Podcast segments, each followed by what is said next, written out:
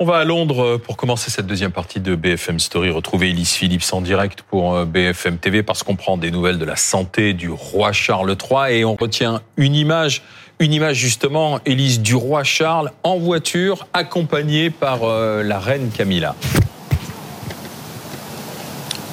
Oui, tout à fait. C'est euh, l'une des images fortes de cet après-midi. Hein, le roi Charles III qui a donc été aperçu ici à la sortie de sa résidence londonienne de, Clarence House. Il était à bord de sa voiture avec euh, sa femme, la reine consort Camilla. Tous deux étaient euh, souriants, apparaissaient en bonne forme et ils ont ensuite parcouru en voiture les 200 mètres à peine qui les séparent de Buckingham Palace parce que selon la presse britannique, le souverain devrait retourner à Sandringham qui est environ à 150 km au nord de Londres pour continuer sa convalescence et son traitement. Cette apparition a été très courte, seulement quelques secondes, euh, mais elle est importante. En tout cas, elle est remarquée parce que c'est la première apparition publique euh, du souverain depuis l'annonce de son cancer hier, et c'est de nature à rassurer les Britanniques. On a pu discuter avec certains d'entre eux tout à l'heure qui nous ont expliqué, eh bien, être heureux de voir que euh, leur leur souverain apparaît être en, bonne forme. En tout cas, c'est ce qu'a annoncé aussi le palais de Buckingham un peu plus tôt dans la journée, en disant que le roi supportait bien, en tout cas, était en bonne forme et avait commencé la première phase de son traitement euh, hier. L'autre information assez importante aujourd'hui, en tout cas concernant la famille royale,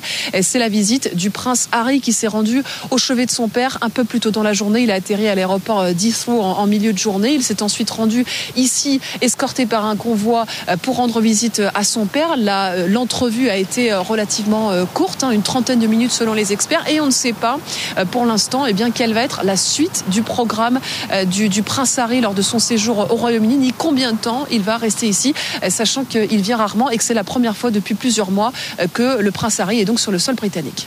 Elise Phillips euh, à Londres avec Julie Roser pour BFM TV. Bonsoir Candice Maout. Euh, il était nécessaire de rassurer les Britanniques, d'où cette image du roi Charles qui apparaît souriant dans sa voiture.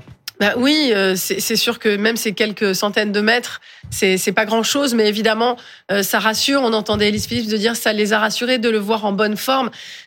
on sait tous qu'au début d'un traitement comme ça, forcément, oui, il a l'air en bonne forme, enfin que ça veut rien dire en d'autres termes, mais que c'est de la com et c'est bien normal, c'est un souverain. Euh, jusqu'ici, il y en a beaucoup qui cachaient leur état de santé, sa mère en, premier lieu, et c'est déjà, euh, voilà, il y a déjà un, grand pas de fait avec. Et la deuxième information, c'est donc euh, sur le sol britannique, l'arrivée, enfin le retour du prince Harry, les ennuis de santé rapprochent souvent les familles. Ça va être le cas puisque le fils a pu voir son père oui. une demi-heure bah Ça, c'est effectivement aussi important. Est-ce que c'était justement inquiétant euh, de le voir revenir justement ou est-ce que au contraire euh, euh, voilà il n'a pas non plus il n'est pas rentré toutes affaires cessantes mais il est rentré pour être auprès de son père mais c'est évidemment un symbole important pour tous les, les Britanniques de, de, de, les voir se retrouver. Ouais. Mais donc là, on est face, une fois de plus, à une personnalité publique qui ose briser le, le tabou du cancer. Euh, en France, euh, bah, il y a par exemple Florent Pagny, hein, euh, qui a même raconté dans un livre mm. ce qui lui est arrivé. et puis donc là, le, le, roi Charles qui, qui, joue le, le, jeu de la transparence, même si c'est une transparence quand même sous contrôle. Il est atteint d'une forme de cancer, mais on ne sait pas lequel. Il va suivre un traitement, mais on ne sait pas lequel non plus. Oui, bien sûr. Alors, mais c'est déjà un tel, un tel pas qui est franchi là, effectivement, dans, dans cette monarchie britannique. Mais c'est vrai qu'aujourd'hui, en fait, c'est une preuve de modernité, parce que de toute façon, on peut plus faire autrement maintenant la, presse à scandale s'empare de tout. Les et aujourd'hui, euh. les réseaux sociaux. Donc, on a vu Florent Pagny, c'est ce qu'il a fait. Déjà parce qu'il parle à ses fans euh, toujours directement. Mais le roi, pareil, du coup, parle à ses sujets de façon euh, là directe et transparente. On a vu aussi chez nous Carla Bruni, qui très récemment a carrément mmh. organisé sur son compte Instagram mmh. une session de questions-réponses avec son oncologue, en disant qu'elle a été atteinte du cancer et qu'elle est là pour répondre à toutes les questions que certains se posent. C'est aussi une façon de dire, voilà, de, de, de faire accepter cette maladie aujourd'hui et d'aider ceux qui en sont atteints. Euh, Alors justement, à ce propos, Nicolas Bouzou, bonjour, on vous connaît en tant qu'économiste qui jette toujours un regard acéré sur la société, les finances publiques, la croissance et autres. Puis euh, sur votre compte Twitter, on vous a vu réagir, écrire à propos de la maladie euh, du roi Charles, écrire justement, eh bien écoutez, plus de la moitié des gens atteints d'un cancer guériront totalement. Parmi les autres, une grande partie vivra avec une maladie chronique grâce à la science et à l'innovation. Cancer n'est plus synonyme de mort. Le regard médiatique sur cette maladie doit changer, mmh. Nicolas. Oui, parce que, alors en fait, évidemment, je n'ai pas de compétences en cancérologie, mais il se trouve que je travaille beaucoup depuis longtemps sur l'économie de la santé et sur l'innovation en santé. Et le domaine du cancer, c'est l'un des domaines dans lequel on fait le plus de mmh. progrès aujourd'hui. Et, je suis un homme de chiffres, donc je voudrais quand même donner quelques statistiques pour bien expliquer la nature du phénomène. Déjà, vous avez 1% dans le monde, 1% des gens de plus de 50 ans qui souffrent d'un cancer. Donc c'est une pathologie extrêmement répandu. Et sur l'ensemble de la durée de vie, la probabilité d'avoir un cancer un jour ou l'autre est de l'ordre de 50%. Donc vous voyez que c'est vraiment une pathologie dont la prévalence est, très importante. Mais on a fait tellement de progrès qu'aujourd'hui, si vous prenez par exemple le cancer du testicule, le taux de guérison qu'on mesure hein, par euh, la, la, la, survie sans récidive, sans plus aucun signe au bout de 5 ans, le cancer du testicule, c'est 95%. Cancer de la prostate, c'est 95%. Le cancer du sein, très répandu, bien évidemment, chez les femmes, il y en a un tout petit peu chez les hommes, mais c'est une maladie des femmes, 85%. Euh, et si ce sont des cancers qui sont pris tôt, et qui sont pas métastasés, vous avez des, des taux de guérison sur le cancer du sein qui sont très élevés, supérieurs à 90%. C'est pour ça que je... Et alors, il se trouve... Et, dans le traitement aussi, on a fait beaucoup de progrès. exactement. Et, et, en fait, il se trouve que j'ai notamment euh, fait des, On a fait des études chez Asterès auprès de gens qui ont des cancers et qui travaillent. Et en fait, on voit de plus en plus de gens qui arrivent parfaitement à travailler avec un, un cancer. C'est pour ça que je dis que, le regard. C'est plus un tabou dans les entreprises. mais par exemple, les employeurs acceptent. Euh, c'est parce que les employés euh, puissent travailler avec. C'est d'ailleurs ce qu'a dit le roi Charles. Le roi Charles a dit je vais continuer à assurer les affaires de l'État et les tâches administratives. C'est parce qu'on fait tellement de progrès aujourd'hui que bah, bien souvent, euh, on guérit du cancer. Quand on est en traitement, on peut travailler. Et quand on guérit pas, parce que ça arrive aussi, de plus en plus souvent, ce sont des maladies, euh, c'est une maladie qui est chronique. Et donc, ce que je voulais dire par ce tweet, c'est que il faut pas associer cancer à mort. Vous voyez, d'une part parce que c'est très anxiogène, voire maladroit, mais en plus parce que aujourd'hui c'est faux et ça va être de plus en plus faux dans les années qui viennent. Vous savez, on parle souvent des choses qui vont pas. Et on a raison, parce qu'il y a plein de problèmes dans le monde aujourd'hui il y a des choses qui vont bien et qui vont de mieux en mieux. Et cette révolution thérapeutique, mais les cancérologues vous l'expliquent, hein, qu'on voit dans le cancer et qui est en train d'accélérer, hum. c'est quelque chose qui est absolument formidable. Je crois savoir que le roi Charles est plutôt naturopathe. Alors ça, c'est pas une très bonne idée. Par contre, je suis pas médecin, mais là encore, je connais les chiffres. Je pense que quand on souffre d'un cancer, il vaut mieux euh, aller euh, dans un hôpital ou dans un centre de lutte contre le cancer pour être traité sérieusement. Juste un tout petit mot vraiment en, 15 secondes. Et, vive l'immunothérapie d'ailleurs. L'immunothérapie, c'est une révolution incroyable. Euh, incroyable. Mais je parlais par exemple des femmes qui ont un cancer du sein. Aujourd'hui, quand une femme mmh. souffre d'un cancer du sein, l'enjeu, c'est pas le décès. L'enjeu, c'est un an de traitement très dur et très pénible. Voilà. Et donc, c'est très embêtant. Je sous-estime pas ça du tout. Mais vous voyez que les choses se sont un peu se sont déplacées, se sont déplacées. Il y a 20 ans, c'était le décès. Aujourd'hui, c'est un traitement long et pénible. Rosine Bachelot le regard médiatique euh, qui, qui sur cette maladie, le, le cancer qui a changé. Le regard médiatique peut être la, la, la, pire ou la meilleure de la, meilleure des choses. J'espère que ce sera le, la meilleure. D'abord pour dire, comme l'a dit euh, euh, très bien Nicolas, que maintenant il y a une chronicisation de la maladie cancéreuse. Euh, c'est le premier point. Le deuxième point sur lequel il faut insister, l'importance des dépistages, c'est-à-dire l'importance de la prévention. Euh, il faut pas qu'on s'épuise mmh. sur euh, Octobre Rose, sur le dépistage du cancer colorectal. Mmh. Vraiment, c'est plus un cancer est diagnostiqué tôt, et c'est ce qu'a dit le Premier ministre, euh, j'ai trouvé un peu bizarre d'ailleurs, ce communiqué du Premier ministre qui dit il a été dépisté tôt, comme s'il était en charge de la, du, suivi médical du souverain. Mais enfin bon, très bien. Euh, il a insisté sur le fait que le dépistage avait été fait très tôt. Et il voulait peut-être envoyer un message. Voilà, et, et ça c'est important.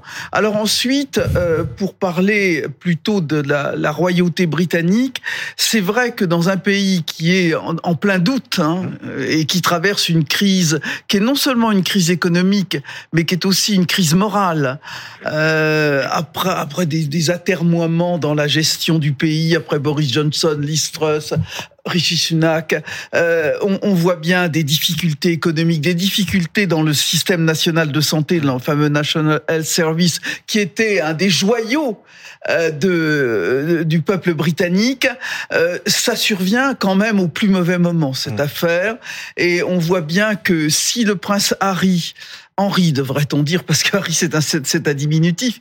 Si le prince Henri arrive, il, il corrige aussi quelque chose de très maladroit qu'il a fait au moment où euh, on a annoncé l'hospitalisation du roi et de la princesse de Galles, où il a mis cinq jours à réagir et à envoyer des témoignages de solidarité à son père et, et à sa belle-sœur. Mais là aussi, le roi est prisonnier parce qu'il est, il y a des tâches incroyable à assurer dans cette affaire. 400 voyages l'année dernière. Hein. Exactement. Il y a 4500 structures qui sont sous le parrainage, la bienveillance, mmh. la présidence de, de, la famille royale. Il y a toute la, la oui, le faste des, des voyages officiels, des réceptions d'État. Ils font ça. Euh, d'ailleurs, le, le, prince Philippe, l'époux de la, la reine d'Angleterre, enfin de la reine Elisabeth II, appelait la famille la firme. Ça a un sens. C'est très, c'est très précis. Et là, on voit bien le le, roi a voulu rétrécir les gens qui étaient les professionnels de, de cela, il risque, d'y avoir des difficultés. Ils vont certainement être obligés de faire un peu le rappel des troupes pour assurer un, travail tout à fait considérable. Alors, en tout cas, euh, je ne vais pas faire amende honorable. Mais il m'est arrivé parfois de me moquer de la famille euh, britannique, que je trouve terriblement surannée et parfois un peu ridicule. mais... là, je trouve que devant la maladie, on a plutôt envoyé, envie d'envoyer un, message, de solidarité et de sympathie aussi bien à la famille royale qu'au peuple britannique, parce que aussi à travers cela, on envoie un message de solidarité, de bienveillance à l'ensemble des gens et des familles qui sont frappés par la maladie. Mais justement, Rosine, là, c'est à la, femme politique que je m'adresse, à l'ancienne ministre. Euh, le roi Charles joue la transparence. Ça n'a pas toujours sur sa santé, ça n'a pas toujours été le cas de nos dirigeants ici. Alors on a on a connu l'exemple du président Pompidou par exemple. Pompidou, les, les mensonges du président Mitterrand, Euh, Jacques Chirac euh, et son AVC, ça a été caché aussi. Le malaise de Nicolas Sarkozy, on n'a jamais su réellement ce qui s'était passé. Donc euh, vous-même étiez membre de, de, de, ces gouvernements, vous connaissiez tout ça. Pourquoi on a ce tabou en France sur la maladie? Parce que la, la maladie est, est il faut savoir connaître l'histoire de la maladie cancéreuse. C'était vraiment une maladie invalidante qui vous empêchait de d'exercer des fonctions normalement. Donc là, on est passé à, une, un autre stade. C'est aussi ça qui permet la transparence. Mm. C'est que, comme vient de le dire euh, Nicolas, euh, très bien, on sait qu'on peut travailler. Attention, il faut aussi que ceux qui emploient ces mmh. malades fassent de l'adaptation des postes de travail, les accompagnent. Il y a eu tout un travail qu'on a mené, par exemple, sur l'assurance, parce qu'une personne atteinte du cancer ou du sida avait beaucoup de mal à souscrire des contrats d'assurance. Là aussi, il y a un travail qui doit être mmh. fait.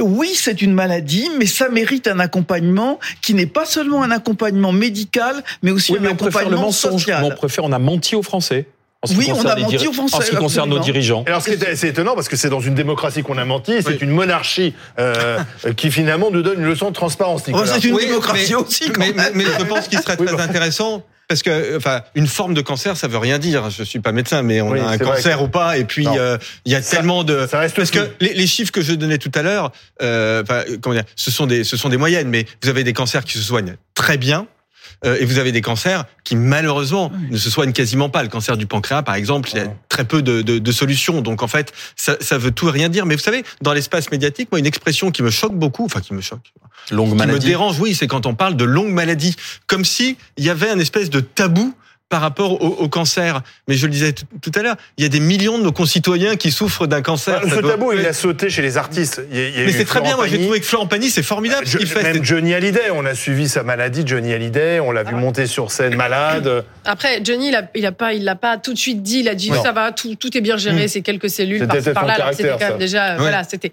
exactement et il voulait pas se montrer faible et il avait quand même déjà été déjà Bernard Tapie, avant. Bernard Tapie est venu quand même régulièrement ici Absolument. Euh, nous parler de, de son cancer. C'était intéressant, il y avait plein de, courage, de, de dignité. Mais la différence là peut-être, on parlait des anciens chefs d'État qui ont voulu cacher leur État. C'est vrai qu'il y en a qui étaient quand même en vraiment en charge. Je veux dire, un souverain, je, je minimise pas son rôle, mais enfin, je veux dire, euh, la direction de, de, l'État, la gouvernance de l'État ne dépend pas vraiment de lui. Donc, tout va dépendre des traitements que va euh, subir euh, le, roi Charles III.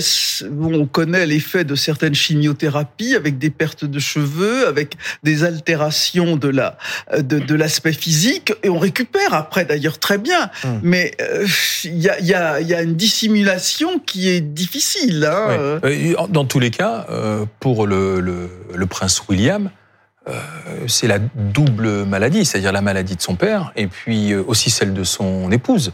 Euh, Kate, que l'on n'a pas, dont on a dit qu'elle avait été opérée de l'abdomen. Catherine. Je trouve choquant. Ah bon Pardon. Je bah, trouve choquant. Alors, Harry, vous n'aimez pas Harry, c'est Henri, et c'est pas Kate, c'est Catherine. Puisque vous êtes habillée comme la reine d'Angleterre, Queen Roselyne, permettez que je, alors je vais dire, je vais dire Catherine. vous avez raison. Catherine. Mais, euh, mais oui, mais justement, on opérée de Kate Middleton, c'est le surnom et son nom de jeune fille, alors qu'elle est la princesse de Galles, Catherine.